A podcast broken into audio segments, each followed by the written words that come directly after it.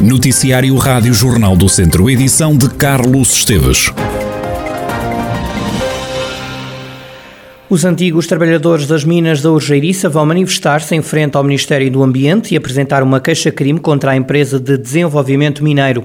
Em causa a não recuperação das casas dos antigos mineiros, como explica António Minhoto, responsável pela Associação dos Ex-Trabalhadores das Minas de Urânio concorda com Temu em ter colocado em tribunal o Estado e a EDM, porque 14 anos é muito tempo para não tratar da saúde e por deixar continuar e aprotelar essa questão.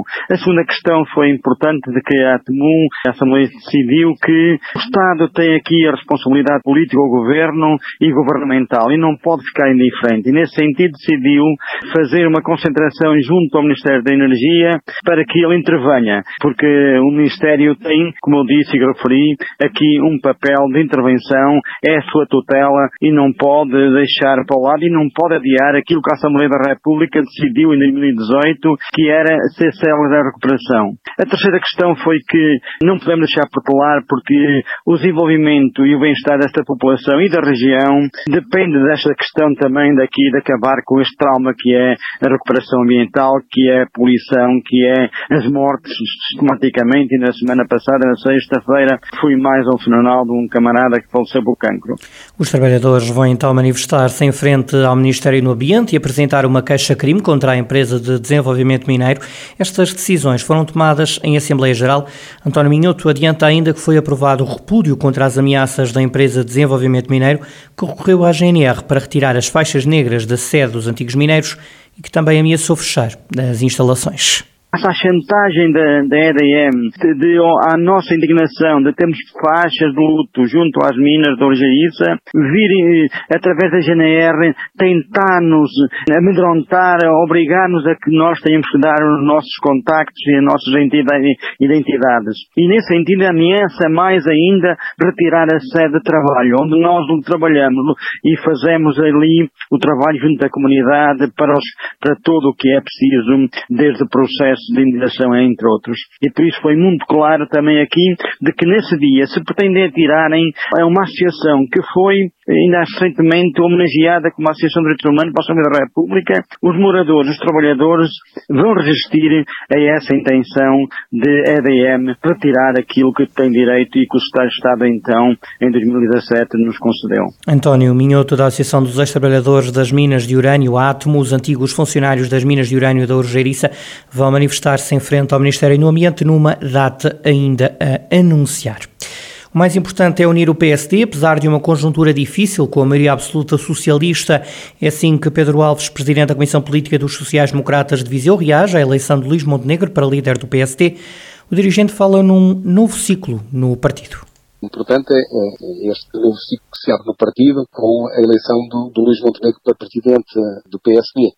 Infelizmente é uma conjuntura que não é fácil, com a maioria absoluta do, do governo socialista e com dois novos partidos dentro do espectro político do PSD. No entanto, perceber que este novo ciclo também nos traz aqui um desafio interessante de permitir que o PSD também se reposicione dentro daquilo que é a sua ação política, que una o partido internamente, que envolva os seus autarcas para estes próximos quatro anos que estão pela frente e, por isso, neste momento, o resultado eleitoral com a robustez que teve no distrito e no país dão garantia de que o PSD está unido em torno de uma nova liderança e que este novo ciclo certamente será um ciclo que poderá trazer eh, sucessos políticos ao PSD. Pedro Alves garante que está ao lado de Montenegro desde o início e que não está preocupado se vai ou não ser escolhido para fazer parte da nova liderança nacional do PSD. Estou com o Luís Montenegro desde o início, fui diretor de campanha na primeira eleição dele. O Luís já tinha ganho as eleições diretas ao Rui Rio, no distrito de Viseu, e desta vez houve um reforço deste resultado. Tive também a oportunidade de poder colaborar nesta direção de campanha durante todo o processo da candidatura. Esta etapa está concluída, julgo que com um sucesso extraordinário, Quanto a lugares individuais, o Luís vai fazer as escolhas. Certamente que a representatividade territorial será garantida, coisa que o Virgínia nunca garantiu ao longo destes quatro anos. Viseu não teve representação nos órgãos executivos do partido, o que também não abundou muito em torno daquilo que era a representatividade e a ação política que o partido teve no, no país inteiro e julgo que o Luís vai ter esse cuidado e que Viseu ficará certamente bem representado. Se será o Pedro Alves, se será outra pessoa, não é o mais importante. O importante é que haja aqui uma vontade de unir o partido e de ter uma representatividade pelo território também, que a Direção Nacional representa efetivamente todo o país. Pedro Alves, o Presidente da Comissão Política Distrital do PSD, em Viseu a desvalorizar a questão das nomeações para a nova Direção Nacional após a eleição de Luís Montenegro para líder dos sociais-democratas. Um homem de 18 anos foi detido em Viseu por posse de droga. O jovem tinha com ele AX, que dava para cerca de 29 doses individuais. A detenção aconteceu na Avenida Emílio Navarro. O detido vai responder no Tribunal de Viseu. Um concerto em comunidade e as noites Combi vão marcar o verão nos 14 municípios da comunidade intermunicipal Viseu Lafões, um programa cultural em rede que foi apresentado esta segunda-feira. Ricardo Batista, do coletivo Onda Amarela, desvenda o espetáculo comunitário que vai ser dado a conhecer a 17 de junho. Nós uh, convidamos uh, pessoas dos 14 municípios a participar não num concerto mas sim na criação de um concerto. E, portanto, todo o material apresentado será uh, resultado da composição colaborativa com os participantes que estão em palco. Ricardo Batista conta ainda quem vai participar neste concerto. Foram convidados os 14 municípios a sugerir uh, grupos uh, musicais de todas as áreas. Neste projeto não há grande lugar a estilos e géneros e, portanto, nós temos bandas filarmónicas, bandas de rock, eh, concertinas, eh, ranchos folclóricos, enfim, eh, todo o género de escolas de música, todo o género de participantes. O cofundador do coletivo Onda Amarela sobre este concerto que está agendado para 17 de julho no Adro da Sé em Viseu. Já as noites Combi envolvem o Teatro Viriato, o Cineclube de Viseu e a Binaural Nodar. Maria João Amarelos explica o que é que se vai poder ver e também ouvir. A primeira proposta da Binaural no Dar convocará as comunidades da Urgeiriça, portanto nelas, e Tondela a usufruir da música dos Sax on the Road.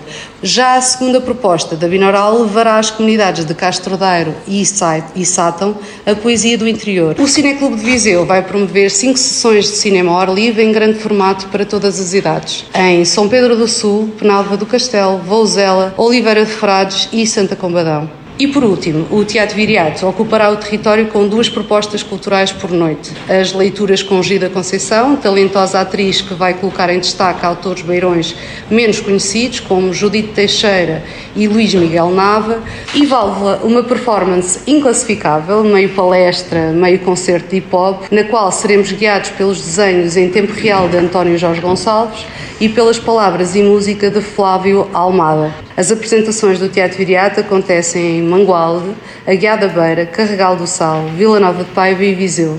Uma apresentação desta agenda que contou com a presença do presidente da CIM, Fernando Ruas, que destacou um aumento das atividades em comunidade. É a característica e a, digamos, o aumento cada vez maior de, de, de realizações em comunidade. É, mesmo que algumas pareçam de sua menos importância, elas no somatório final seguramente vão ter impacto. O que significa que este território vai tendo cada vez uma característica que nos agrada sobremaneira. Vai sendo cada vez mais um território homogéneo e um território com preocupações comuns. Fernando Roas sobre a programação da rede cultural da CIM, que vai durante os meses de junho e julho animar as noites de verão em 14 municípios. As termas de São Pedro do Sul têm uma nova imagem. Fernando Aido, vogal do Conselho de Administração das Termas, reafirma a liderança das estâncias termais eh, no mercado do termalismo português. O vogal do Conselho de Administração reforça que o objetivo desta mudança de imagem é dar um abanão à marca da estância termal. As termas de São Pedro do Sul mantém ao longo de décadas a liderança do mercado termalista. Nós somos líderes, nós somos os primeiros e somos os primeiros com 33% de cota de mercado. Portanto, não foi por aí, não foi por esse motivo que nós pensámos em reposicionarmos, em remodelarmos. Não. Então, perguntar-me-ão, mas porquê é que então vocês pensam em reposicionar a marca, em dar um abanão à marca? Muito simples. Nós queremos rejuvenescer as marcas. Nós queremos energizar as marcas. E agora pergunto-vos: qualquer de vocês pensem, cada um de vocês não gostava de ser mais jovem? Não gostava de ser mais enérgico? E é isso que nós vamos fazer às marcas. Fernando Aido, vogal do Conselho de Administração das Termas de São Pedro do Sul e a nova imagem da Estância Termal, que é líder no mercado do termalismo em Portugal. A semana começa com nuvens, pode ainda chover e trevejar nos próximos dias, como detalha Paula Leitão, meteorologista do Instituto Português do Mar e da Atmosfera. Vamos ter geralmente muita nebulosidade e com períodos de chuva.